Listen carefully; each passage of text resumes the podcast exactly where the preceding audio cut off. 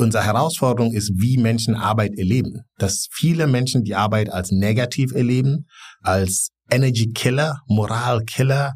Äh, die Arbeit macht viele Menschen krank. Sie macht uns förmlich krank. Wir reden aber nicht darüber, warum das so ist und was wir da ändern können. Stattdessen sagen wir, vier Tage die Woche. let's, let's just reduce the time in the office. Arbeit ist nicht etwas, was wir Menschen als schrecklich empfinden. Es sind die Arbeitserlebnisse und Erfahrungen, die wir jeden Tag erleben, die dafür sorgen, dass wir die Arbeit blöd finden. Immer mehr Mitarbeitende sind durch die aktuellen Arbeitsbedingungen in Unternehmen frustriert. Knapp jeder zweite Mitarbeitende fühlt sich global stark gestresst. Knapp jeder zweite Mitarbeitende fühlt sich dauerhaft einsam. Und über 80 Prozent fühlen sich mit ihrem Unternehmen nicht emotional verbunden. Ist jetzt aber die Lösung einfach weniger zu arbeiten? Nein, grundsätzlich lieben wir Menschen es zu arbeiten. Wir brauchen nur andere, bessere Arbeitsbedingungen und einen stärkeren Fokus auf unsere Stärken. Und wie das alles uns im Alltag gelingen kann, das erfährst du von unserem heutigen Gast auf eine sehr beeindruckende Art und Weise. Und damit herzlich willkommen bei Rebellisch Gesund. Mein Name ist Jonas Höhn und ich bin der Gründer der Detox Rebels. Angetrieben durch meine Neugierde möchte ich mit meinen Gesprächspartner und Partnerinnen herausfinden, wie ein gesundes und gutes Leben gelingen kann und wie Unternehmen Rahmenbedingungen schaffen können, damit Mitarbeitende gerne bleiben, sich wohlfühlen und performen können. Zu Gast ist heute Pa Senior. Er ist Managing Partner für Europa, Middle East und Afrika beim amerikanischen Beratungsunternehmen und Marktforschungsinstitut Gallup. Das Gallup-Institut untersucht seit mehr als 80 Jahren unter anderem weltweit die Bedürfnisse und Wünsche von Mitarbeitenden und erstellt dazu jedes Jahr einen sehr renommierten Report zu den globalen Arbeitsbedingungen. Du erfährst in dieser Folge, welchen anderen Fokus wir in der Arbeitswelt brauchen, warum beste Freunde auf der Arbeit enorm förderlich sind, wie Führungskräfte das Erleben der Arbeit von Mitarbeitenden positiv beeinflussen können und wie der Einsatz von Stärken unseren Frust reduzieren kann und das Wohlbefinden steigern kann. Paar hat nicht nur überraschende und eindrucksvolle Zahlen aus weltweiten Umfragen im Gepäck, sondern auch eine Reihe an wertvollen Impulsen und Geschichten. Reinhören und dranbleiben wird sich definitiv lohnen. Und jetzt rein in das Gespräch und viel Spaß.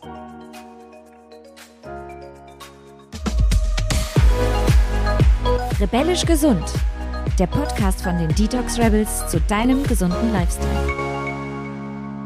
Lieber Paar, schön, dass du sogar extra aus Berlin angereist bist, hier nach äh, Köln. Aber es gibt eine Verbindung zum Rheinland. Ja, ich freue mich wieder im Rheinland zu sein. Ich freue mich hier zu sein. Ich bin ja in Bonn zur Schule gegangen. Also Bonn ist meine zweite Heimat. Und ja, es ist wieder schön in der Gegend zu sein. Und ganz lange nicht mehr da gewesen. Es sind vier, fünf Jahre kaum vorstellbar. Also die letzten 25 Jahre war Bonn eigentlich, dass ich im Jahr sechsmal in Bonn bin, selbstverständlich. Meine Mama war ja da. Mhm. Aber die Mama ist zurück in die Heimat gezogen. Und äh, mein, ich habe einen Bruder in Düsseldorf, sollte man vielleicht in Köln nicht zu laut sagen, und Bruder noch in Berlin. Äh, ein Bruder ist nach Gambia gezogen, aber in Bonn ist einfach keine Verbindung mehr da.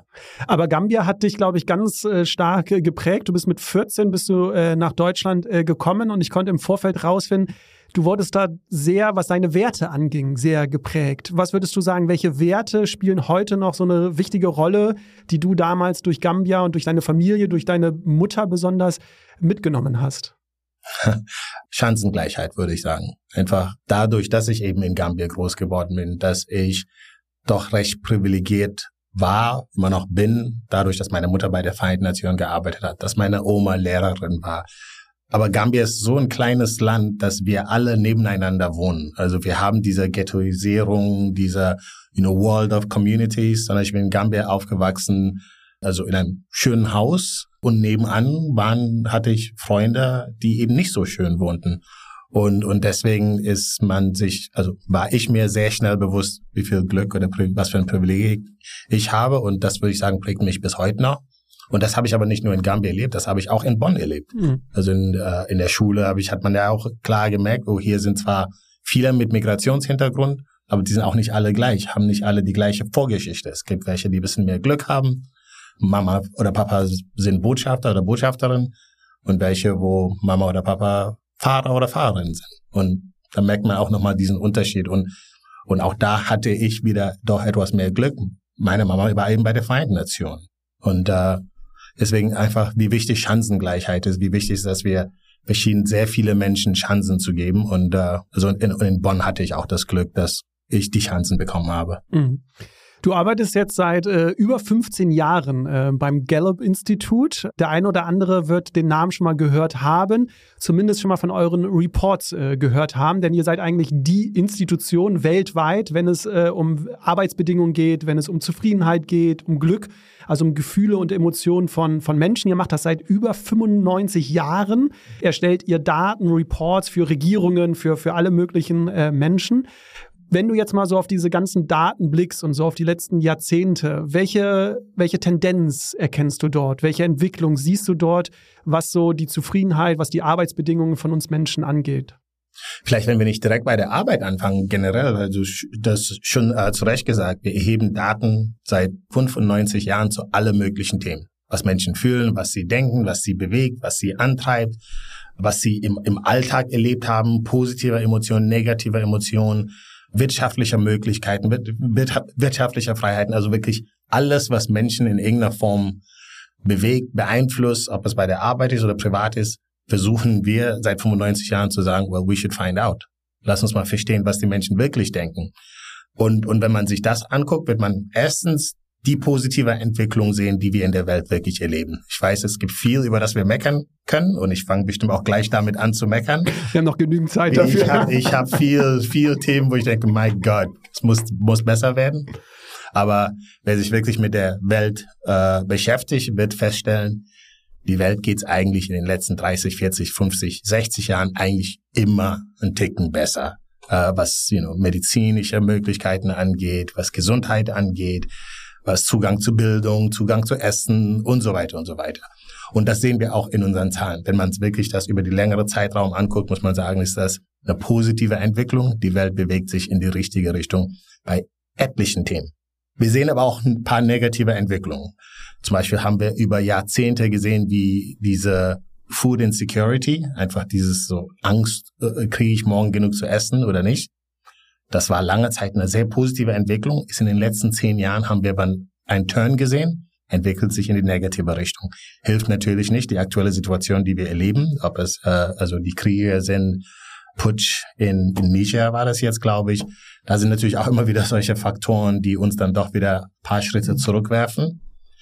Und wenn wir aber weg von das allgemeine Leben, wie Menschen ihr Leben erleben, hin zur Arbeit gehen, sehen wir da eine sehr vorsichtige und sehr langsame positive Entwicklung. Also wenn man sich das wirklich über die letzten 30 Jahre anschaut, muss man sagen, das steigt peu à peu, ist die Erlebnis, äh, sind unsere Erlebnisse bei der Arbeit positiver. Aber positiver ist jetzt auch, äh, also Fokus an diesen letzten Teil von dem Wort positiver, positiver. Positiv ist es für die meisten Menschen leider bei weitem noch nicht. Gerade das Stichwort äh, Stress, das nimmt nämlich äh, schon zu. Also das Stressgefühl, das Stressempfinden, oder? Enorm. Also es sind auch äh, schreckliche Zahlen. Also mein CEO redet immer von the, the next uh, pandemic. Er sagt jetzt the stress pandemic, the well-being pandemic, uh, the mental health pandemic. Wir haben eine Frage, die wir weltweit in über 140 äh, Ländern regelmäßig stellen. Und zwar, ich sage es auf Englisch, Did you experience a lot of stress yesterday? Did you experience a lot of worry yesterday? Und Emphasis da wirklich on a lot. Wir sagen nicht, hast du dich ein bisschen gestresst gefühlt, sondern hast du wirklich am gestrigen Tag viel Stress erlebt. Und da sagen weltweit inzwischen 44 Prozent auf die Frage, ja, I experienced a lot of stress yesterday. Jeder zweite. Es ist, äh, es, es ist erschreckend. Hm. Es ist erschreckend und wir sehen auch in den Zahlen, dass es nicht nur you know, I feel stressed ist, sondern dass es, dass da Konsequenzen sind. Äh, Im Sinne von, habe ich gestern mich gegenüber Freunde und Familie schlecht behandelt. Die, die Leute, die Ja sagen zu dem Stress, die waren auch nicht besonders nett zu Freunde und Familie. Äh, Kennen wir ja alle, wenn wir gereizt sind, wenn wir gestresst sind, hat, ist das jetzt nicht die beste Bedingung dafür, um mit der Mutter, mit dem Freund, mit der Freundin irgendwie äh, umzugehen. Findest du es nicht irgendwie verrückt, dass wir also ihr versucht ja diese Emotionen, diese Gefühle, die wir haben, in Zahlen zu formulieren. Mhm. Aber findest du es nicht irgendwie verrückt, dass wir immer noch auf andere Zahlen primär schauen, auf Bruttoinlandsprodukt, auf Umsatz, auf Gewinne? Und diese Zahlen, die ihr ja erhebt, Einsamkeit, Zufriedenheit, mhm. Stress, dass diese Zahlen gar nicht so berücksichtigt werden, sondern erstmal, ah, dem Land geht es gut, weil das Bruttoinlandsprodukt wächst und wächst. Wie siehst du das? Oder wird im Hintergrund eigentlich doch mehr auf die anderen Zahlen, die ihr liefert, doch dann geschaut? Nicht genug. Auf jeden Fall nicht genug. Gibt es äh, Organisationen bis hin zu Politiker, die sich für die Themen interessieren, you know, Decision Makers, die sich damit beschäftigen, absolut. Äh, und ähm, aber es ist bei weitem nicht genug. Es ist und zu deiner Frage, warum ist das so? Also erstmal ist es hochgradig frustrierend, dass wir den Fokus aufs, auf, auf Metriken legen, die nicht immer gut für uns sind. Wir kennen alle die klassischen Beispiele, you know, Bruttoinlandsprodukt. Wenn wir mehr in, in Sicherheit investieren, mehr in Polizisten investieren, weil das Land unsicher ist, würde das auf dem Papier wie, wie eine positive Entwicklung aussehen. Aber eigentlich war es ja auf, haben wir mehr, eine, eine höhere Bruttoinlandsprodukt aufgrund negativer Tatsachen, nämlich Unsicherheitsgefühl im Land. Ist das dann noch positiv? Eigentlich nicht. Und wir würden uns, glaube ich, alle wünschen, dass äh, wir unser Leben, unsere Gesellschaft evaluieren, basierend darauf, was tut die Menschen wirklich mhm. gut. Deswegen ist es hochgradig frustrierend, dass, und wir reden, also nicht nur wir bei Gallup, sondern viele Menschen reden seit Jahrzehnten drüber, dass wir andere Metriken brauchen, die wirklich ausdrucken, wie es einer Gesellschaft und seine Menschen wirklich geht. Deswegen es ist nicht nur komisch, es ist frustrierend, es ist, es ist traurig eigentlich. Was macht's dann mit dir, wenn jetzt in Amerika wird ja die große Einsamkeit gerade rausgerufen? Ich glaube, neueste Zahlen, 60 Prozent der Amerikaner fühlen sich extrem einsam, also nicht irgendwie für einen Tag, sondern dauerhaft. Was macht das mit dir, wenn du solche Zahlen hörst? Weil ich meine, Einsamkeit, das ist ja wirklich äh, ein Gefühl, was jetzt keiner, äh, was man jetzt nicht anderen Menschen wünscht. Äh, das ist jetzt ein bisschen makaber und vielleicht krank. Ich überlege mir, ob ich das sage. Aber was es mit mir macht, ist, dass es mir bestätigt, dass ich auf dem richtigen Weg bin. Also ich habe für mich persönlich meinen Platz gefunden, wie ich in der Welt äh, eine positive Impact haben kann. Und ich habe angefangen in der Entwicklungszusammenarbeit. Das war ursprünglich like, wie können wir also die Menschen, die weniger haben, helfen, damit sie sich weiterentwickeln, damit sie mehr Chancen haben finde ich immer noch eine extrem wichtige Aufgabe. Das machen sehr viele Menschen und bin dankbar für jeder, der in dem Bereich was, was macht, weil es wichtig ist. Ich habe in den letzten 50 Jahren, 15 Jahren meiner Karriere geswitcht hin zu sagen, mein positiver Beitrag ist es, Arbeit besser für Menschen zu machen. Wie schaffen wir es, dass Menschen zur Arbeit gehen und die Arbeit gibt den Kraft und es nicht irgendwie tut leid. Und wenn ich das höre, bestätigt das einfach, wenn ich höre, dass äh, so viele Menschen so viel Einsamkeit spüren, bestätigt das eigentlich das, was mir die Zahlen immer wieder zeigen, nämlich, dass Arbeit und wie wir Arbeit erleben ein zentraler Hebel sein könnte, um auch gesellschaftliche Themen anzugehen. Wer nicht einsam ist, sind die Menschen, die Freunde bei der Arbeit haben, die äh, Halt bei ihren Kollegen finden, die einen Vorgesetzten haben, der für sie da ist, wenn sie einsam sind, wo, mit dem sie über Themen reden können, die sie gerade beschäftigen.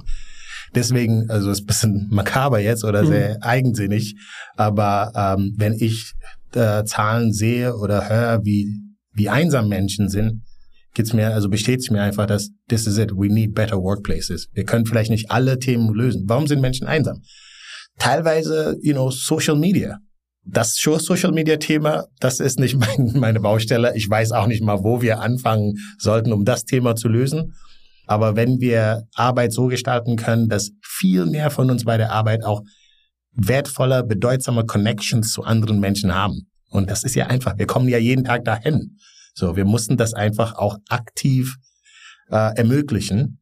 Dann glaube ich, dass wir an, an solche Themen wie Einsamkeit äh, auf eine einfache Art und Weise eigentlich arbeiten können und am Ende sogar alle davon profitieren.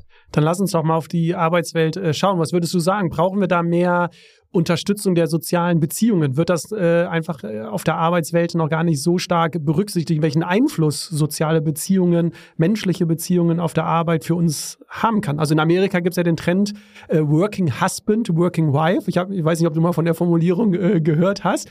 Fand ich irgendwie eine tolle Formulierung, eine Bezugsperson auf der Arbeit zu haben, wo man wirklich mal vielleicht auch hingehen kann und über Probleme, über andere äh, Sachen sprechen kann. Also, also es ist kulturell sehr unterschiedlich wie auf das Thema reagiert wird, welchen Mehrwert man, man darin sieht. Äh, die Amerikaner und es gibt vieles an die Amerikaner, was wir kritisieren können und das tun wir hier in Europa gerne. Also ich glaube, jeder also ich war am Wochenende äh, essen mit Freunden und im Raum war auch ein Amerikaner und er durfte sich den ganzen Abend lang Sprüche anhören über Oh, we have an American in the room. We need to dumb the conversation down. Oh, we have an American in the room. Who's he gonna bomb next? Also über Amis machen wir uns alle gerne lustig und häufig auch zurecht. Aber bei Themen wie Unternehmenskultur, Führung, Innovation, Outcome Orientation sind die Amis einfach so, so getrieben. They strive for the best. Immer wieder.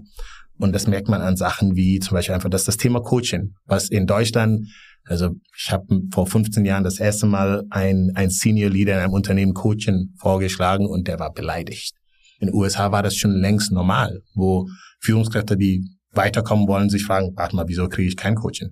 Die sind da einfach weiter. Und nicht, weil sie so tolle Menschen sind, sondern weil sie viel ergebnisorientierter sind, als wir es sind.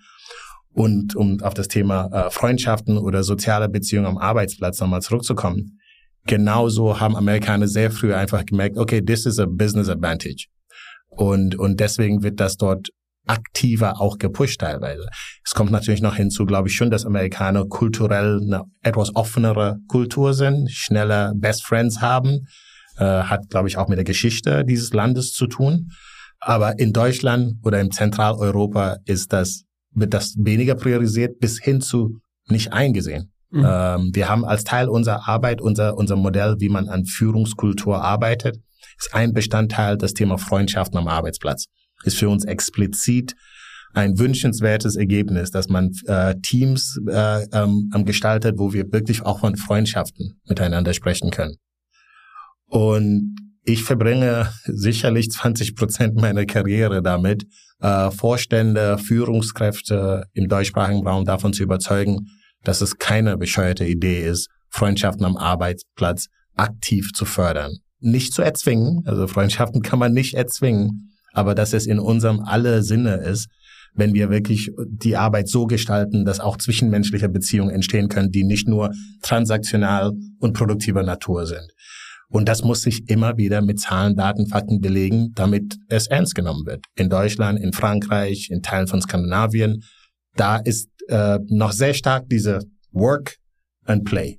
Bei der Arbeit wird gearbeitet. Hier, wir sind nicht hier, um Freunde zu machen. So, unsere Freunde sind zu Hause, mit denen haben wir vor 40 Jahren waren wir in der Grundschule zusammen. Das sind Freunde. Alles andere sind keine Freunde. Und das ist traurig, weil und da steckt einfach eine Menge Chance drin. Die junge Generation besteht auch auf viel mehr drauf. Auch in Deutschland sehen wir, dass die junge Generation viel mehr mit Freunden arbeiten mhm. möchte. Auch. Und eure Zahlen zeigen ja, dass sich das äh, positiv auswirkt auf Verbundenheit, auf Produktivität, auf Zufriedenheit und und und. Mein Lieblingskennzahl, an dem man, also meine zwei Lieblingskennzahler und die, die versuche ich immer wieder aufzuzeigen. Mit allen Unternehmen, mit denen wir arbeiten, ist mir extrem wichtig. Wer über so weiche Themen wie Freundschaften am Arbeitsplatz, Wertschätzung, Anerkennung, Gefühle redet, läuft Gefahr als Esoterik. Äh, Oder auch als unprofessionell einfach schon. Ne? Als, als Softie, als ja. like, also wie häufig höre paar, you know, we're here to work, right? We, we, wir werden bezahlt, wir haben hier, we got work to do. Und du redest mir jetzt über Freundschaften und auch die mussten sich wertgeschätzt fühlen. Soll ich jetzt alle umarmen? Also das wird fast schon so belächelt und ach ja, kommt uns, kommt uns nicht mit dieser HR-Hippie-Hippie-Gerede. Deswegen versuche ich bei Gab zu sagen, hey, I own the Hippie-Geräte. I'm gonna back up the Hippie-Geräte, indem ich da wirklich empirisch aufzeige, okay, ich gucke mir 10.000 Teams an und gucke mir die Teams an, die sagen, ich arbeite mit sehr guten Freunden. Und welche, also welche andere Unterschiede sehen wir zwischen den Teams und die Teams, wo die Leute sagen, nee, ich arbeite nicht mit Freunden. Und zwei Kennzahlen, die immer sehr positiv auffallen, also positiv oder negativ, ist das Thema Arbeitsplatzsicherheit mhm. Arbeitsplatzsicherheit. Vor allem in Manufacturing. In Deutschland haben wir noch wirklich viel Manufacturing. Hier wird noch viel auch geschaffen. We make things. Mhm. Und where people make things, accidents happen. So. Aber nicht überall. Wer mit Freunden arbeitet, erlebt weniger Unfälle. Wieso? Weil Freunde aufeinander aufpassen. Extrem einfach. Und ich habe, äh, ich bin schon Wetten eingegangen mit COOs in Unternehmen, die die Frage so blöd fanden, sagen, wieso reden wir über Freundschaften? Und ich sage, okay, ich gehe dir jetzt eine Wette ein. Wir werden zeigen, ich werde zeigen, dass in den Werken, in den Schichten, in den Teams, wo Leute mit Freunden arbeiten, werden wir eine signifikante weniger Anzahl an Unfälle, Near Misses, Fatal Accidents sehen. Und es ist keine richtige Wette, weil ich habe es in so vielen Unternehmen schon gesehen, dass ich weiß, dass dieser Zusammenhang da ist. Sehe ich immer wieder, sowohl eine kausale wie eine correlational äh, äh, Zusammenhang.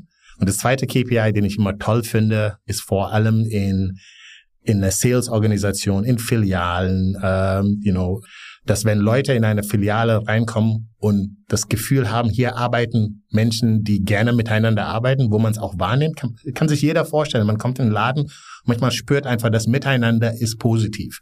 Die lachen miteinander, die machen sich lustig übereinander, die machen Kommentare, sind einfach eben Freunde zueinander. Mhm.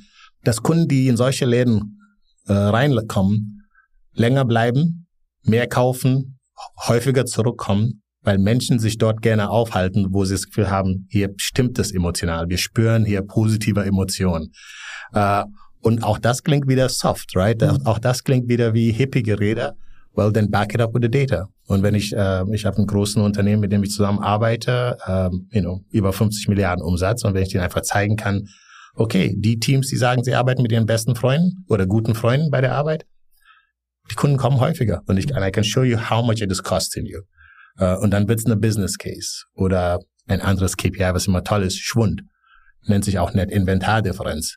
Im Retail ein Riesenthema, also zwei, zwei bis 2,3 Prozent vom Umsatz verschwindet einfach. So, das ist normal. Das ist in der Industrie einfach gewöhnlich, kennen wir alle. Dann kann ich zeigen, okay, nicht in den Teams, wo Leute mit ihren Freunden arbeiten. Nicht in den Filialen, wo Leute mit ihren Freunden arbeiten. Woran liegt das wohl? You know, wenn ich mit meinen Freunden bin, entsteht ein Zusammengehörigkeitsgefühl und dann wird auch einfach nicht geklaut, um es auf den Punkt ja. zu bringen. Mitarbeiter klauen auch. Mhm. Aber sie klauen nicht, weil sie böse sind, sondern weil sie they don't feel a sense of belonging. Also sie fühlen sich nicht verbunden mit dem äh, Unternehmen. Das ist ja ein großes Thema momentan. Alle sprechen darüber. Ihr habt ja jetzt auch äh, vor kurzem die neuesten Zahlen rausgebracht in eurem äh, Report, der ja immer so im Sommer äh, rauskommt. 20 Prozent der Menschen weltweit sind völlig frustriert. Also die sind nicht nur irgendwie unzufrieden, sondern die sind äh, frustriert. Du sagst auch laut Quitter, also die wirklich stunk machen, die wirklich toxisch sogar für das Unternehmen sind. Insgesamt kann man sagen, es sind so knapp 80, über 80 Prozent, die sich nicht verbunden fühlen oder sich nicht richtig engagiert oder engaged fühlen. Gibt es ganz viele Gründe für. Ich glaube, äh, aufgrund der Zeit, wir können nicht auf alle Gründe und auf alle Lösungen eingehen. Mhm. Ein großes Thema aber ist natürlich die Stärkenorientierung, also Menschen dazu zu befähigen, ihre Stärken auf der Arbeit einzusetzen. Wenn ich jetzt aber mit Mitarbeitern spreche, mit Coaches, mit Experten und Expertinnen, die spiegeln eigentlich mir immer eins wieder. Viele Menschen kennen gar nicht ihre Stärken. Kriegst du das auch so mit? Also immer mehr wird ja über Stärkenorientierung und so gesprochen, aber ganz viele Menschen wissen überhaupt gar nicht, was ihre Talente, Stärken, ihre Fähigkeiten sind. Woher denn auch? Wir, wir lernen es nicht. Also äh, schauen wir uns auch einfach unser Schulsystem an. Fangen wir da an. Wir haben ein Schulsystem, die komplett defizitorientiert ist. Von vornherein heißt bloß nicht auffallen, bloß nicht irgendwie zu besonders sein. Just, just stick to the script and fit in. Und, und das ist das, was wir eigentlich von allen erwarten und allen wollen. Und deswegen übernimmt das natürliche, defizitorientierte Haltung also Menschen sind von Natur aus defizitorientiert. Das hören welche nicht gerne, die da bisschen, ich habe immer Freunde, die bisschen romantischer sind und glauben, wir Menschen sind doch positiv und no, we're not. We're, wir sind sehr negativer Wesen. Wir, also die überwiegende Mehrheit von uns denkt eher an das Negative als an das Positive. Äh, die überwiegende Mehrheit von uns erinnert sich eher an das Negative, an das Positive.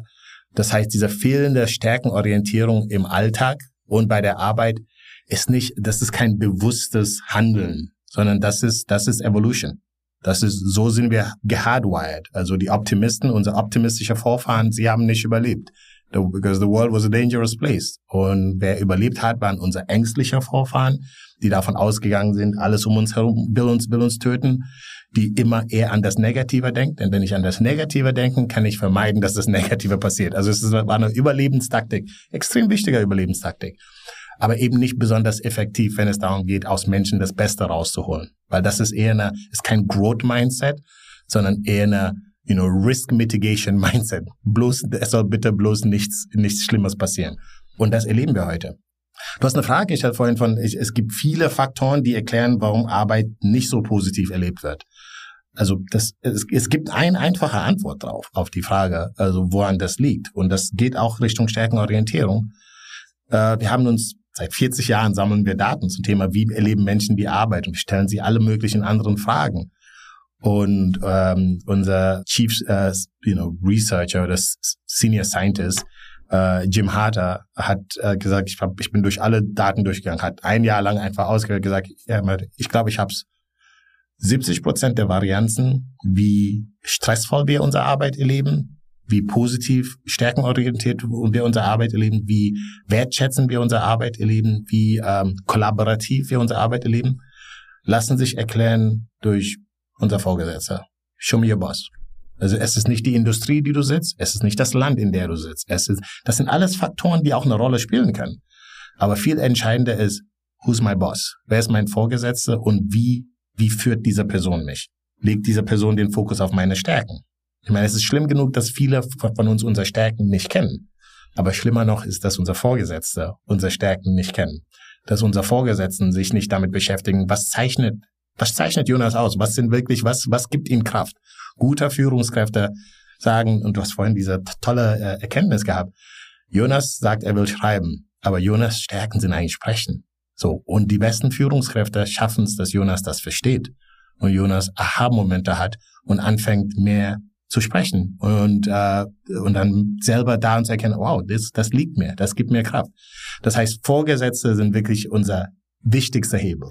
Ich will das kurz mit äh, Daten unterstützen, äh, sollte später erst kommen, aber wenn Führungskräfte auf Stärken äh, schauen, 20 Prozent sind dann noch die Menschen äh, gestresst. Aber wenn die Führungskräfte auf eher auf die Schwächen eingehen, auf diesen negativen Fokus, 52 Prozent fühlen sich dann diese Menschen gestresst. Sind auch Zahlen von euch. Also es zeigt nochmal diesen Impact, den eine Führungskraft hat. 70 Prozent sagst du also, wie ich mich fühle auf der Arbeit, Führungskraft. 70 Prozent der Unterschiede, 70 Prozent der Varianz und das sind, das sind tolle Zahlen, die einfach weil es ist ja nicht so, als würden diese Menschen, die das Glück haben, einen Vorgesetzten zu haben, einen Führungskraft zu haben, der auf die, auf der, den Fokus auf das Positive legt, dass sie in einer anderen Welt arbeiten.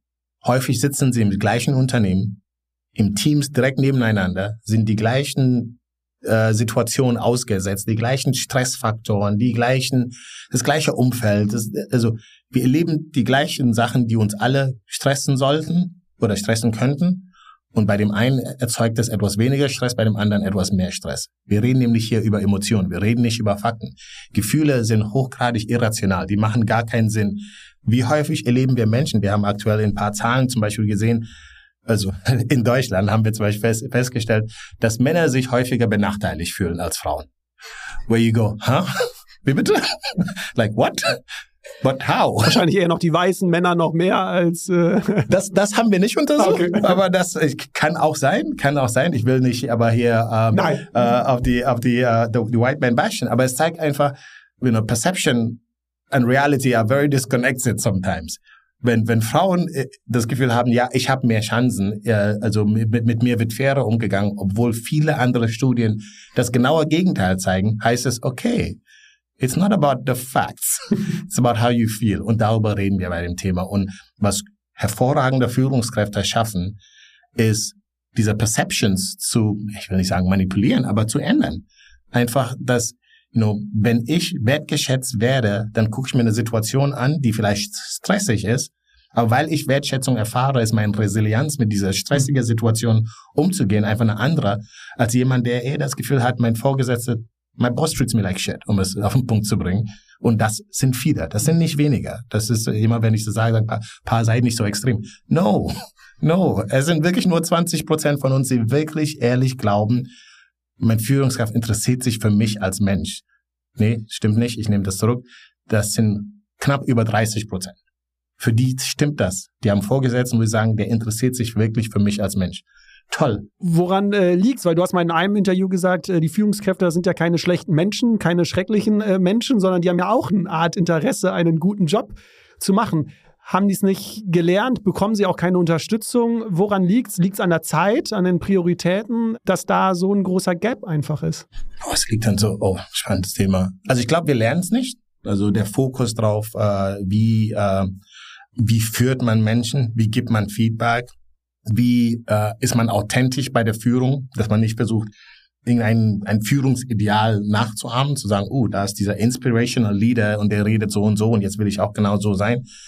Man bringt uns nicht bei, unseren Weg zu finden. Wie führe ich? Was, was kommt, was bei mir natürlich? Also das ist das Erste. Wir, wir lernen es nicht. Es wird nicht genug priorisiert. Es wird immer mehr priorisiert.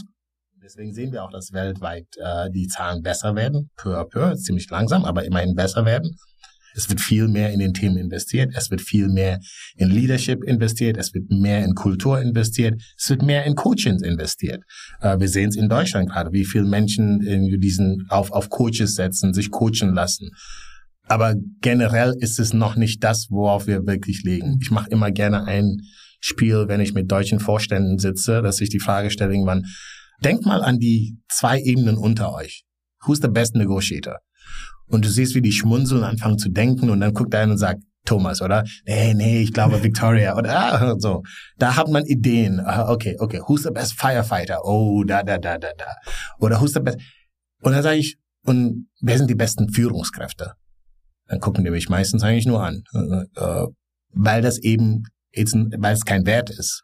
Also äh, man wird in den Unternehmen Star, weil man Firefighter ist, Firefighter ist, weil man, man wird ein Held, weil man am besten verhandelt. Man wird ein Held, weil man am besten verkauft, weil man, weil man, man die beste wird, Innovation, die, die beste, beste Idee. Innovation, die beste Ideen und wird man Held und so kommt man nach oben und wird gefeiert dafür, dass man gut führt, dass man Menschen befähigt, mehr aus sich rauszuholen, als sie sich zugetraut hätten, dass man Teams gut zusammenarbeiten lässt.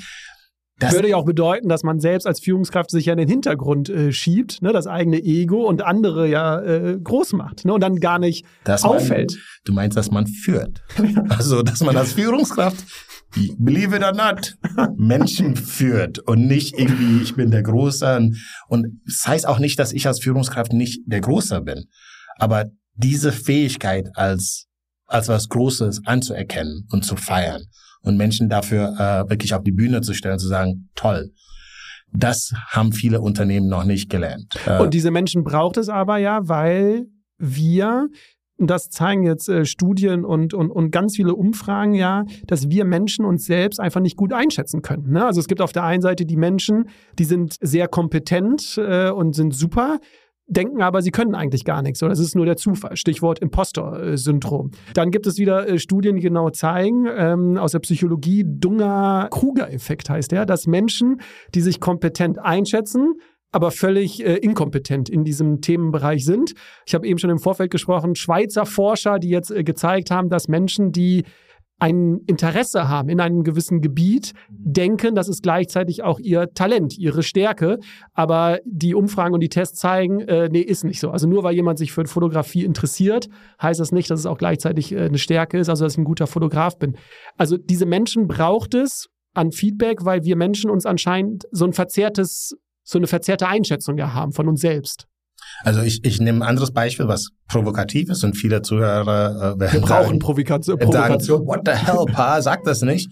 Nehmen wir das, time, das Thema ähm, you know, Remote Work, Hybrid Arbeiten und wir wollen das alle. Das, der, der Zug ist abgefahren. 80 Prozent von uns sagt, wir wollen nie wieder nur ins Büro. Und das, das, damit sollten sich auch alle einfach mal abfinden. Okay, der Zug ist abgefahren. Wir mussten das, diesen Rad zurückdrehen, geht nicht. Es gibt zwar viele, die es gerade versuchen, sie werden alle krachen scheitern, weil 80 Prozent von uns haben uns entschieden. We're not going back, okay? Nicht 100 Prozent. Nicht 100 Prozent, genau. Nicht 100 Prozent. Ist es aber gut für uns? Guess what? Es ist nicht so gut für uns, zu Hause zu bleiben. Also eigentlich, also wir, wir sehen in den Zahlen so eine Mischung. Ist das traumhafter? Ist das, ist, sollte das das Ziel sein? Und wir sehen sehr viele Menschen, und davon ist es auch ein signifikanter Anteil, die sagen, ich brauche gar nicht mehr ins Büro kommen. Ihr Wohlergehen leidet drunter das Büro ist eigentlich gut für uns. Also ins Büro. Für unsere Seele quasi. Für unsere Seele ist es eigentlich gut. Wir sehen es in den Zahlen. Als Unternehmen, als Führungskräfte haben wir eine Verantwortung, Menschen dabei teilweise davor zu retten, Entscheidungen zu treffen, die sie, wo sie glauben, das ist das, was sie wollen. But it's actually not good for them. Uh, und da kommen wir wieder auf, okay, wie macht man das? Das macht man nicht über Gesetze, über Zwang, sondern über guter Führung. Uh, Menschen, die uns helfen zu verstehen, was uns wirklich gut tut. Wie kompetent sind wir denn wirklich? Ist das nur ein Interesse, die, aber wo eigentlich die Kompetenz nicht wirklich da ist, aber weil wir so, so interessiert sind, glauben wir es dran, wie du sagst? Oder ist das etwas, wo wir wirklich nicht nur Kompetenz haben, sondern auch Passion haben und beides kann, kann zusammenkommen? Das schaffen die wenigsten von uns ohne externe Input, Fragen, Reflexionspartnern, die uns helfen, wirklich zu verstehen, wir sind soziale Wesen, wir brauchen andere Menschen. Und äh, in unserer neuen Welt von Unternehmen sind diese anderen Menschen, die das am besten machen können, Führungskräfte. Wenn sie Zeit dafür haben. Warum, also nochmal zu der Frage zu kommen, warum, warum, warum findet es nicht statt? Warum machen sie es nicht? Wir haben, wir haben drei, drei Gründe identifiziert in unserer Forschung.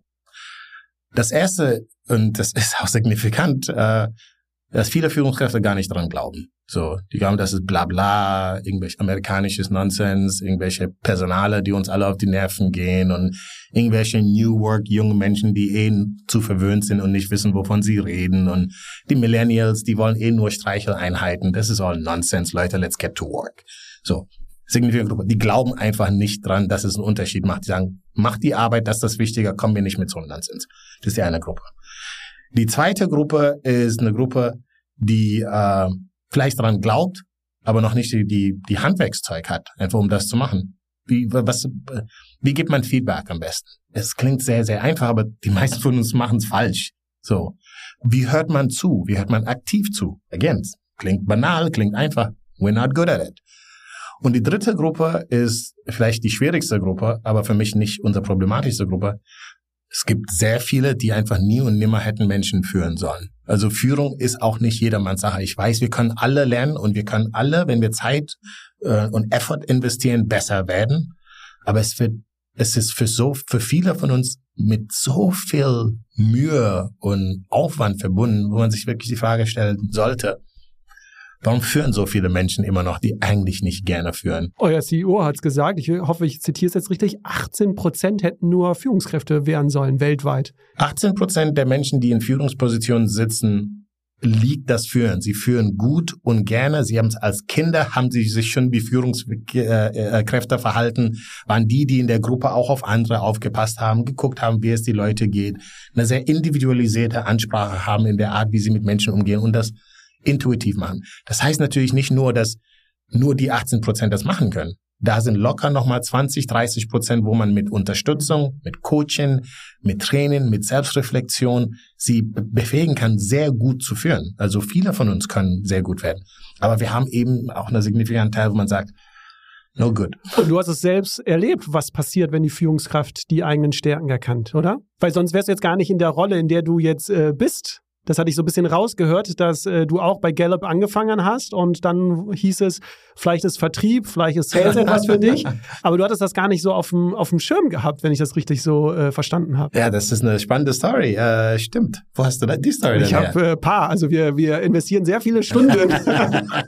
Äh, ich könnte jetzt hier deinen Lebenslauf einmal oh, oh, Gott. Aber erzähl mal gerne die Geschichte, weil das zeigt ja, dass wenn es nur nach dir gegangen wäre, mhm. wir vielleicht jetzt hier gar nicht heute sitzen würden und du vielleicht auch gar nicht so, ich nehme es an, du bist ja sehr happy in der Rolle, in der du bist.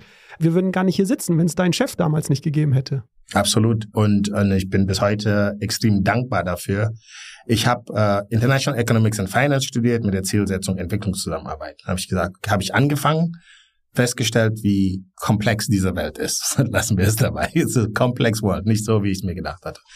Dann hatte ich aber viele Freunde, die waren in der Beratung, äh, so ein bisschen Strategieberatung, Wirtschaftsprüfung, Investmentbanking. Da habe ich gedacht, gut, wenn ich die Welt nicht retten kann, dann gehe ich eben auch Geld verdienen, you know.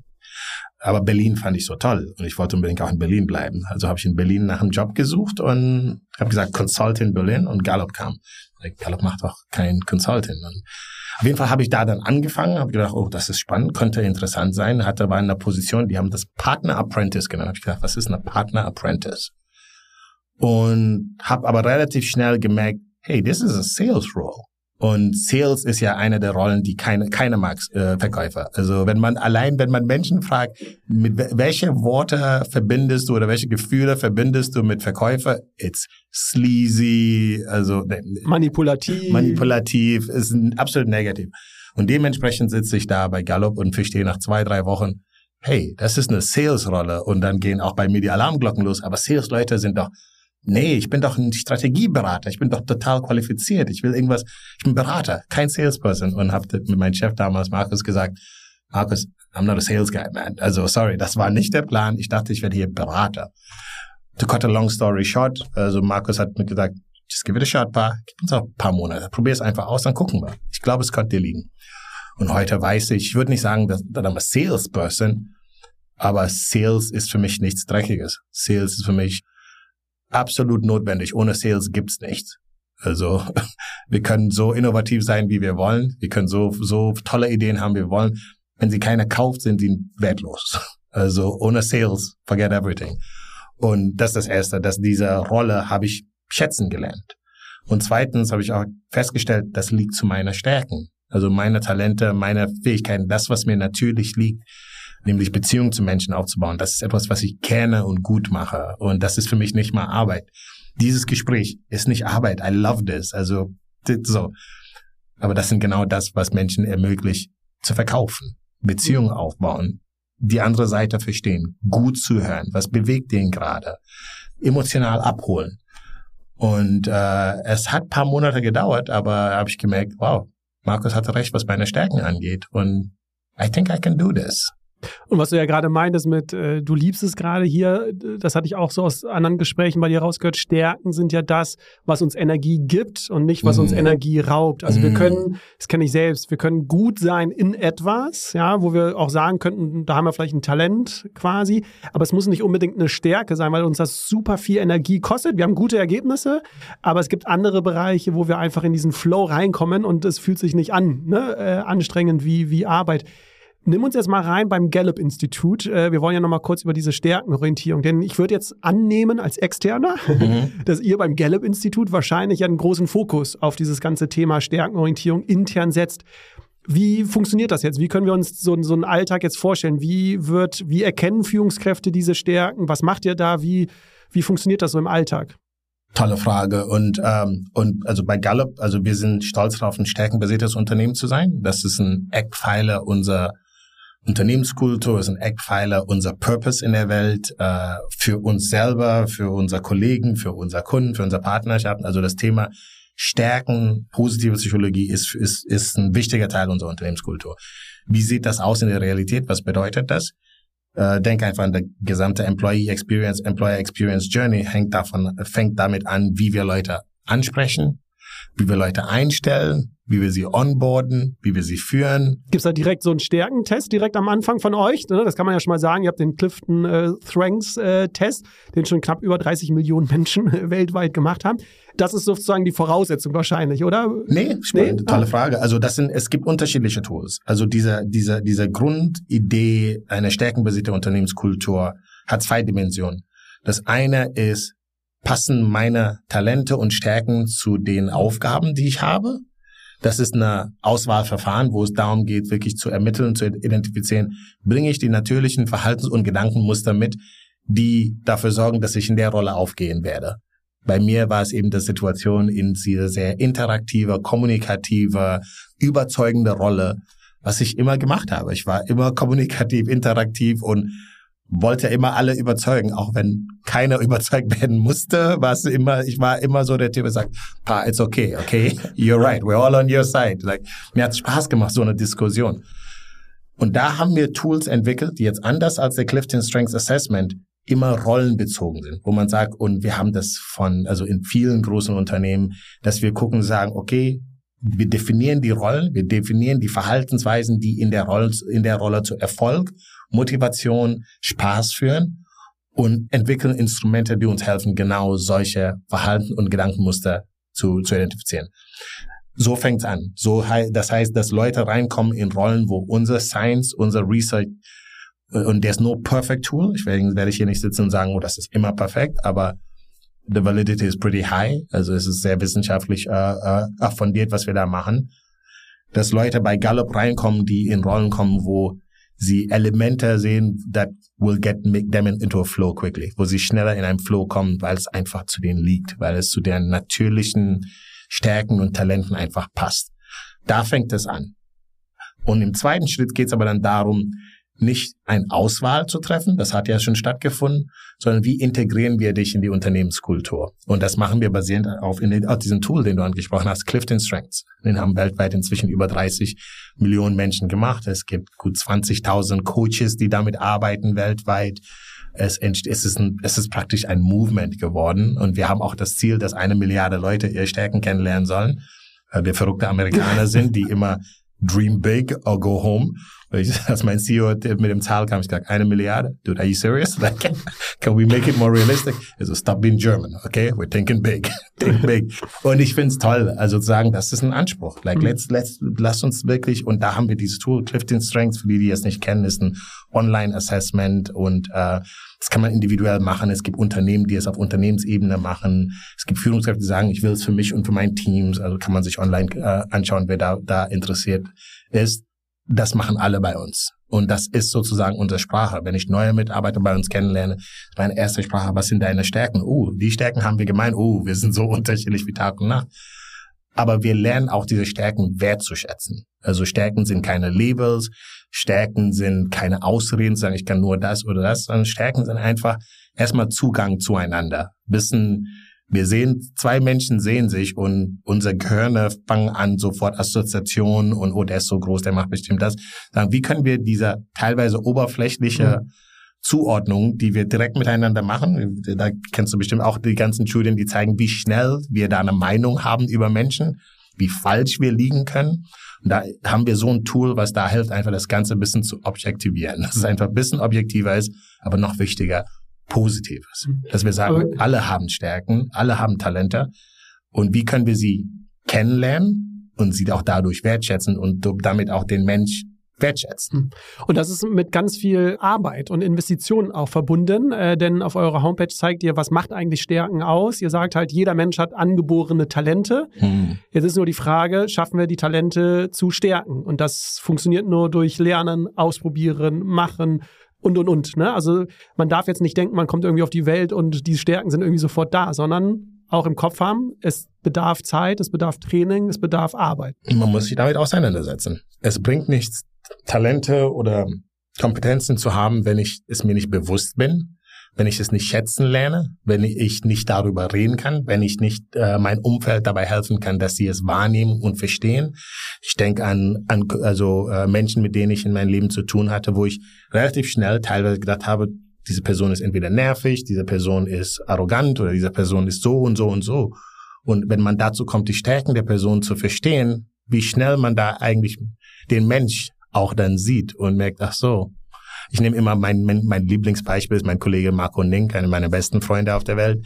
Und Marco, sein Top-Talent ist Behutsamkeit. Und ich glaube Strategie und Fokus, also ganz andere, das ist jetzt die Clifton Strange Sprache, von der ich da spreche. Und das dahinter stecken auch bestimmte Verhaltensmuster, dahinter stecken auch eine Art, die Welt zu sehen. Er hat Behutsamkeit. Ich habe positive Einstellungen ganz weit oben. Wir clashen natürlich weil er ist einfach von Natur aus vorsichtiger. Er stellt immer die Frage, ja, aber was ist wenn? Wo ich als Optimist denke, oh, we're good, let's go, go, run. Und ich habe auch noch Tatkraft als Talent, das heißt, ich habe es auch immer zu eilig und denke immer, ich lese die Hälfte, sage, oh, ich brauche nicht mehr lesen, ich habe alles verstanden, was mir wirklich übrigens in der Abi, Abi-Klausur passiert ist, dass ich nicht alles... Äh, die Rückseite? Ich habe nicht zu Ende gelesen. Ich habe äh, von dem Lehrer danach auch die Frage, die Antwort bekommen. Ein paar tolle Antworten. Nur nicht auf die Frage, die gestellt wurde. So. Aber das sind dann meine Talente, nämlich schnell, optimistisch, schnell denken, ich weiß es. Bei Marco Behutsamkeit. Marco ist sowas noch nie in seinem Leben passiert. Das kann ich dir garantieren. Weil er liest das zu Ende durch und liest vielleicht sogar nochmal zweimal, um wirklich sicher zu gehen. Und wenn wir nicht um unser Unterschiede wissen und sie auf eine positive Art und Weise, diese Unterschiede, da steckt ja, in jeder steckt ja etwas, was man positiv anwenden kann. Also meine positive Einstellung heißt, ich kann andere Leute auch äh, inspirieren. Ich mhm. kann auch, I can make a story fun. Wenn du eine, eine, eine Social Community hast oder eine Gruppe, Abendessen, lad mich ein. I, I, can, I can make the mood good. Like, und ich mach's nicht, weil ich, oh, das ist mein Plan. Ich kann nicht anders. Wenn ich irgendwo bin und was Witziges sehe, vielleicht muss ich sofort ansprechen. Das sind dann Sachen, die mir was bringen können. Mhm. Markus Behutsamkeit hat so viele andere positive Anwendungsmöglichkeiten. Wie stellen wir sicher, dass wir die richtigen Entscheidungen treffen? Haben wir alles wirklich durchdacht? Haben wir niemanden vergessen? Haben wir nichts übersehen?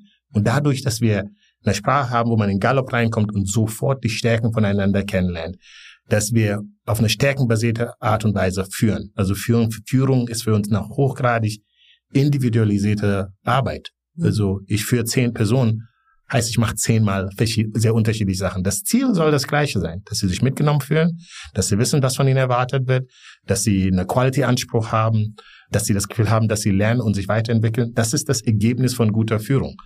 Wie ich das aber mache, hängt sehr davon ab, welche Stärken ich mitbringe. Unterschiedliche Führungskräfte führen sehr unterschiedlich, aber eben auch die Stärken der Mitarbeiter, die ich führe. Bei dem einen brauche ich vielleicht sogar Micromanagement. Mhm. Bei dem einen muss ich wirklich viel näher dran sein. Der braucht diese kontinuierliche Rückmeldung. Und bei dem anderen, basierend auf die Stärken, will er in Ruhe gelassen werden. Und das macht Führung übrigens so, ich sitze hier und wir schimpfen immer wieder über die Führungskräfte. Das macht Führung so schwierig. Mhm. It's not easy. Es ist extrem Weil hart. jeder so individuell ist. Aber ich fand es jetzt so schön, wie du es gesagt hast wenn wir uns begegnen und wir sprechen jetzt nicht über, hast du Mann, Frau zu Hause, Kinder, was sind deine Hobbys, sondern hey, lass uns mal über deine Stärken sprechen. Du bist ja sofort auch in so einem positiven Mut, weil wenn du jetzt über deine Stärken redest oder ich über meine, man merkt ja auch, da kommt so diese Energie hoch, da kommt so diese Leidenschaft hoch und die Gesprächsatmosphäre ist ja sofort eine andere. Und sofort eine ganz andere und es schafft auch, und ich, also ich, also ich arbeite mit äh, großen Konzernen, wo es Teil der Strategie ist zu sagen, wir wir treiben unsere Kultur von A nach B. Der eine will innovativer werden, der eine will kollaborativer werden, also was auch immer das Culture Objective ist. Mhm. Und ich empfehle und setze immer auf Stärken als ein Hebel. Zu sagen, wir setzen als, auf Stärken Hebel, um unsere Culture Transformation, was auch immer wir mit unserer Kultur erreichen wollen, zu erzielen. Und ich sehe es in den Unternehmen, wenn ich teilweise auf, auf Senior-Ebene mit diesen Teams arbeite. Es ist so ungewohnt, über die eigenen Stärken zu sprechen. Und das ist so befreiend und es macht auch Spaß, weil es sofort, wie du sagst, positiv ist. Und ich finde, es ist in Ländern wie Deutschland oder dieser Engineering-Umfeld, wo wir wirklich alle extrem defizitorientiert sind und deswegen auch so erfolgreich waren teilweise. Das ist einfach eine, it's a, it's a, it's a wind of fresh air sozusagen. Wirklich einfach mal, äh, und man sieht es in den Augen der Menschen, wir lernen endlich über unsere Stärken zu reden. Eine letzte Sache vielleicht dazu, warum es in Deutschland vielleicht besonders effektiv ist, ist, dass wir, jetzt ist jetzt meine persönliche Wahrnehmung, ich wohne schon länger in Deutschland jetzt, dass wir einfach entweder es verlernt haben oder nie gelernt haben, über unsere Stärken zu reden oder über das Positive an uns. Also weil man schnell so arrogant oder überheblich dann Die meisten ne? Deutschen fühlen sich nicht mal wohl. Also ich erlebe es, ich sitze in Teams, wo ich sage, jetzt sag du doch was zu deinen Stärken. Und die Leute gucken das an und du merkst, die lesen es und fühlen sich gar nicht dabei wohl. Sagen, ey, ich habe dieser Verhaltensmuster, dieser Art zu denken, ist ziemlich besonders. Und das hilft mir, das und das zu machen. Unsere amerikanischen Freunde hätten gar kein Problem damit, ja. Die würden auch über Stärken, die nicht vorhanden sind, sehr selbstbewusst reden. Ich übertreibe und überspitze jetzt ein bisschen. Aber ich merke in Deutschland, dass es wirklich viele Führungskräfte, viele Mitarbeiter, viele Menschen generell extrem gut tut, weil man das uns gar nicht beibringt. Know, und das, auch das machen die Amis halt schon ein bisschen besser von früher, früh an Kinder das Gefühl zu geben, du bist besonders, du kannst das, du kannst das. Dementsprechend fühlen sie sich manchmal zu Unrecht sehr wohl damit zu sagen, was sie alles toll mhm. können. Ob sie es immer können, secondary. Wir dagegen, auch wenn wir es können, fühlen wir uns nicht wohl, das zu behaupten. Mhm. Und ich glaube, das hat Auswirkungen auch, also, dass unsere Wirtschaft nicht so schnell wächst, wie wir wollen, dass wir nicht so innovativ sind, wie wir wollen, dass wir nicht so schnell sind generell und agil sind, wie wir wollen hat teilweise mit dieser sehr vorsichtiger Kultur. Dieses sehr, you know, cover your ass, don't speak up too much, bloß nicht zu sehr auffallen. Wir trauen uns nicht. Äh, obwohl die Kompetenzen haben wir, aber wir trauen uns mhm. nicht. Ich glaube, es führt auch dazu, was du jetzt gesagt hast, was die Wirtschaftsleistung angeht. Wenn wir uns ja nicht auf die Stärken fokussieren, bleiben wir ja in Anführungsstrichen normal, was die Leistung angeht. Ne? Wir haben nicht mhm. diese außergewöhnliche Leistung. Ne? Außergewöhnlich schaffst du ja nur, wenn du deine Stärken auch wirklich einsetzt. Wir versuchen auch irgendwie in allen Bereichen irgendwie so gut zu sein. Ne? Also so der Generalist irgendwie mhm. zu sein. Aber ich finde das so schön, wenn wir uns auf diese Stärken mal fokussieren würden, würde ja auch der andere Bereich aufgemacht werden. Was können wir eigentlich nicht? Also was sind unsere Schwächen und zu denen können wir auch stehen. Wir können auch jetzt sagen, oder du, ne, ich, ich hatte das aus anderen Interviews und heute hat sich auch gezeigt, du bist halt nicht der pünktlichste äh, Mensch. ne? Das darf man, glaube ich, so sagen. Also Pünktlichkeit ist jetzt Manu, nicht. hast du mich hier wirklich geoutet? nein, nein, nein, nein, das, hast du in einem anderen Podcast schon, äh, schon geoutet. Deswegen, ich äh, versuche keine Geheimnisse hier äh, offen zu legen. Aber nein, ne? und weil wir jetzt auch so drüber lachen können, ich finde, das ist halt wichtig, auch mal anzuerkennen, so, das kann ich nicht quasi. Und wenn du das von mir willst, geh lieber zu einer anderen Person, die kann das besser als ich. Also auch zu sagen, hey, da gibt's Menschen, die sind in dem Bereich äh, besser. Also deswegen finde ich so Stärkenorientierung, Stärkenfokus bringt so viel mit um das äh, äh, zusammenzufassen, dann kannst du gerne deine Antwort geben. Weil bei Gallup habt ihr so einen tollen äh, Satz, so ein tolles äh, Motto: We brought you here to be more of you. Hm. Und ich finde, das ist so, ne, dieses zu wissen, was kann ich nicht und was kann ich. Das bringt doch dazu, dass wir Menschen endlich mal auf der Arbeit der Mensch sein können, den, der wir sind. Mit ne? with the good, bad and ugly. Ja. Mit, mit alles, mit alles, was wir mitbringen. Also ich sage immer gerne, wir haben noch nicht den Mensch getroffen, der alle Talente auf dem ersten Platz hat. So, also diesen perfekten Mensch, der in allen Belangen alles so super well-rounded ist und alles kann, den gibt's nicht. Okay, also wir haben alle Schattenseiten, wir haben alle Sachen, die wir sehr gut können, die wir sehr gerne machen, Sachen, die uns sehr viel abverlangen, viel Kraft kosten, viel Energie kosten.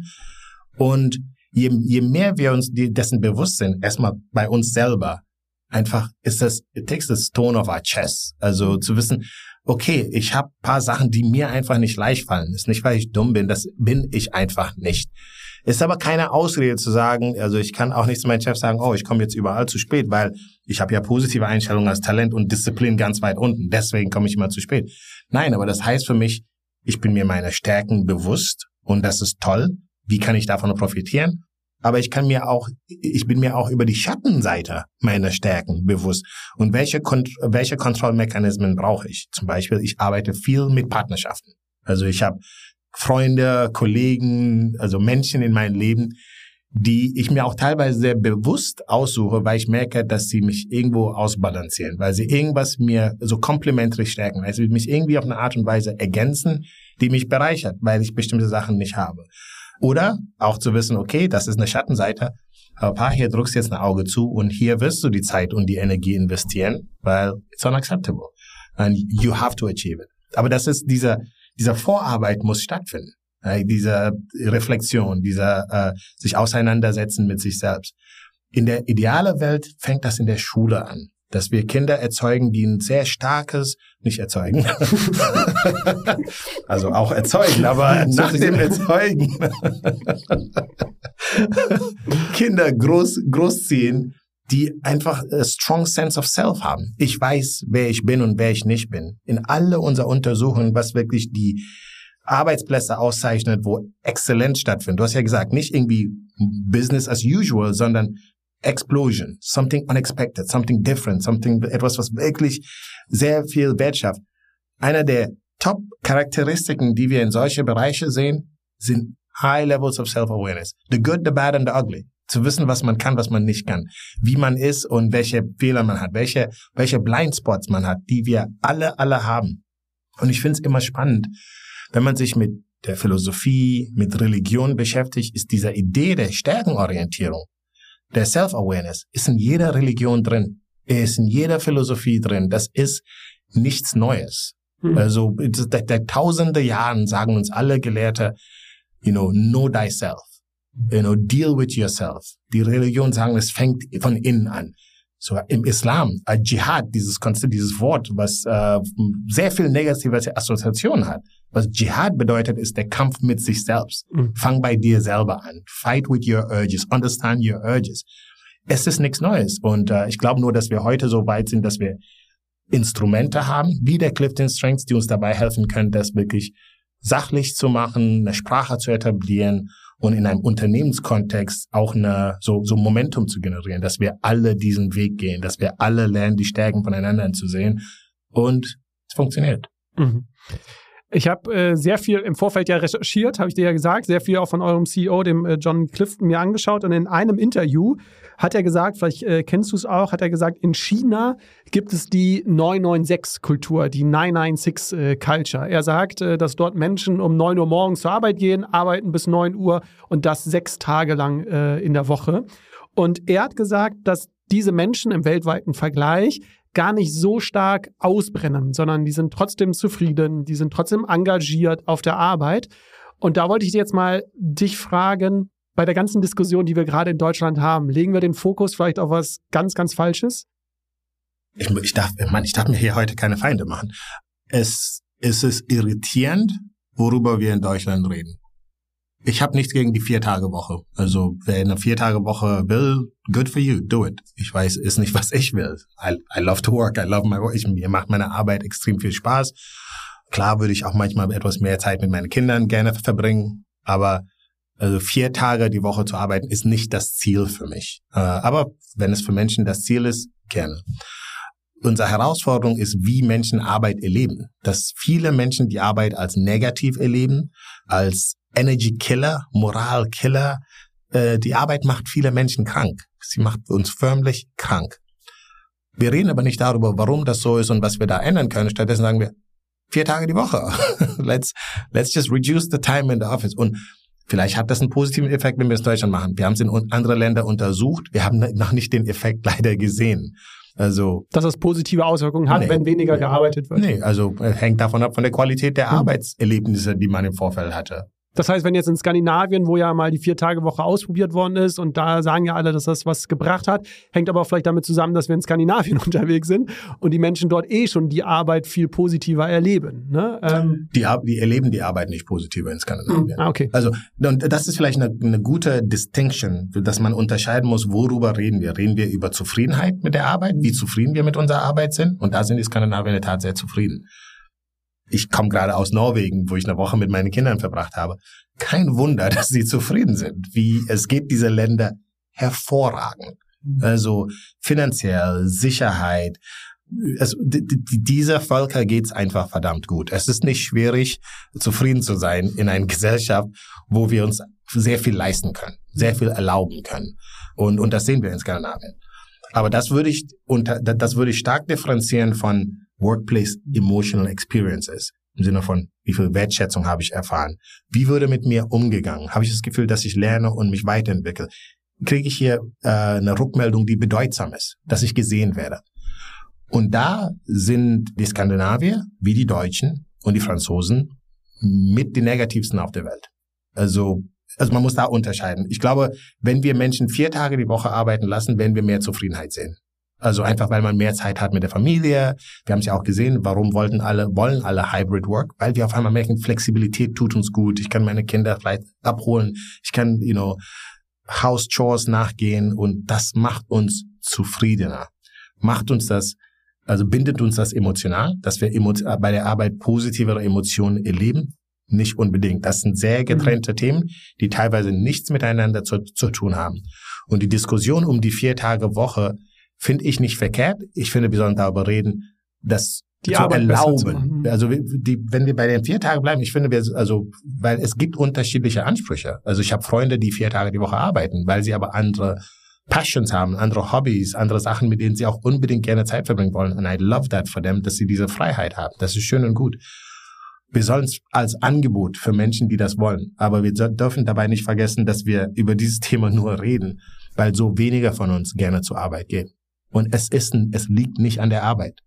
Weltweit sagen 80 Prozent der Menschen, dass sie ihre Arbeit, die tatsächliche Arbeit, eigentlich gut finden. Menschen haben kein Problem mit Arbeit.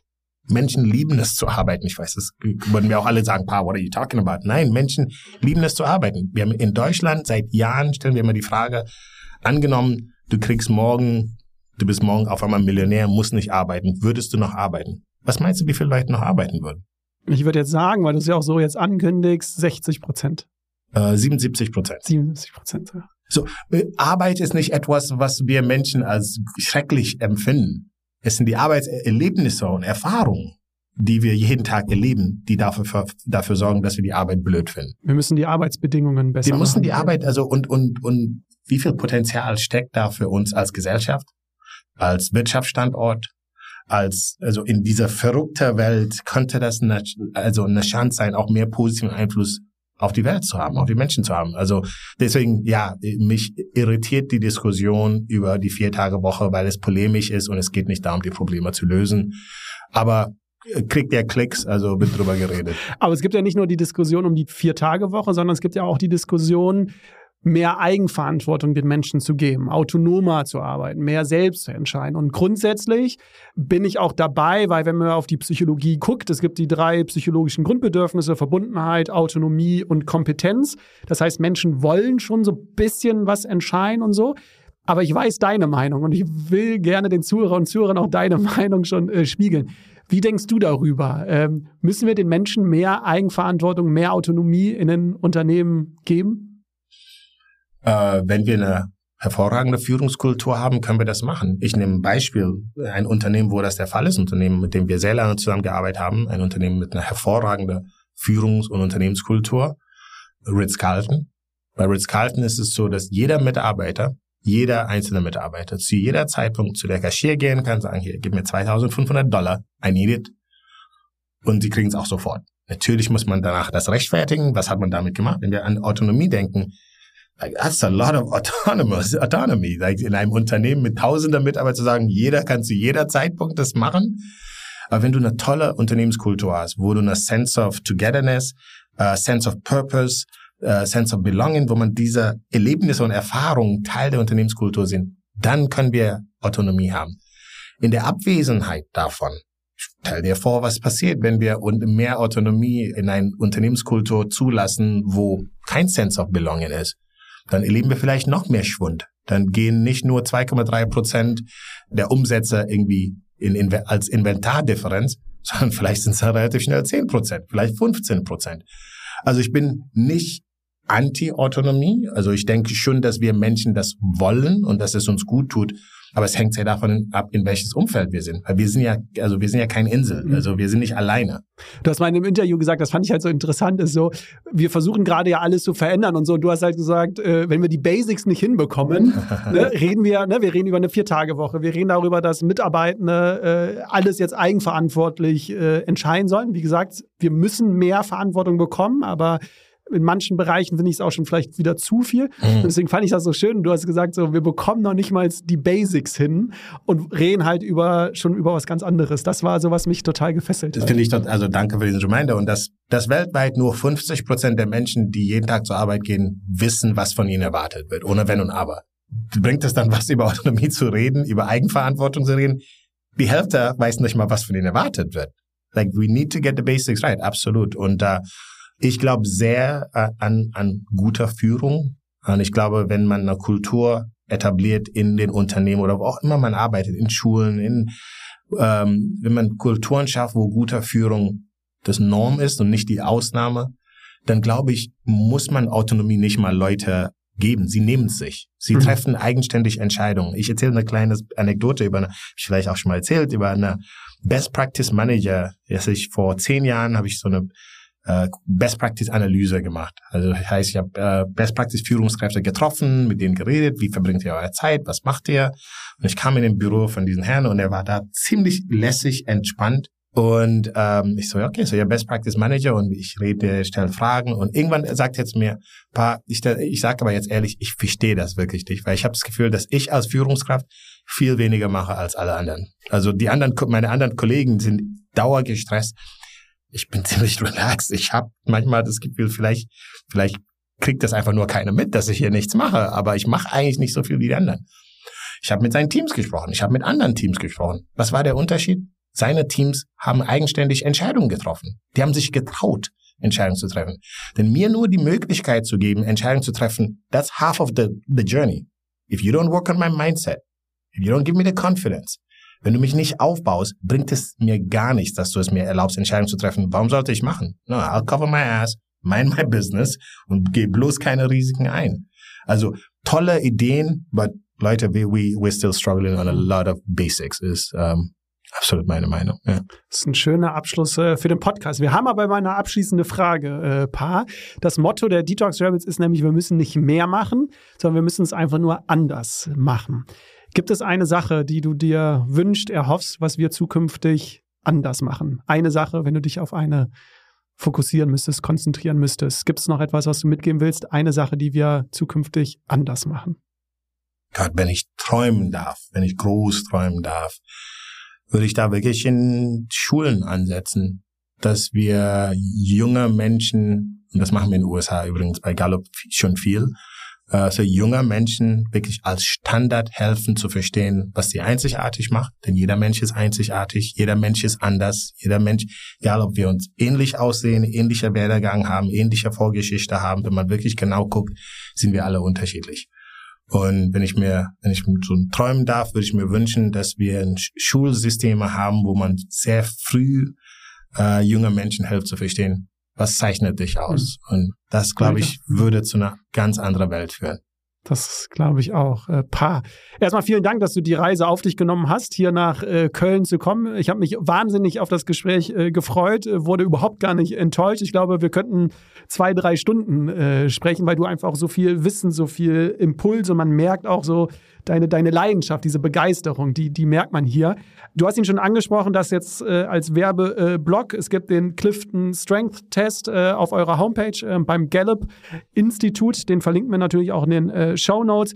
Wer sich grundsätzlich über alle Daten und Fakten irgendwie informieren möchte, ich glaube, alle Reports, alle Zahlen äh, laufen am Ende auf euch wieder zurück, aber ihr stellt natürlich auch ganz viele Artikel und Absolut. ganz viele äh, Studien.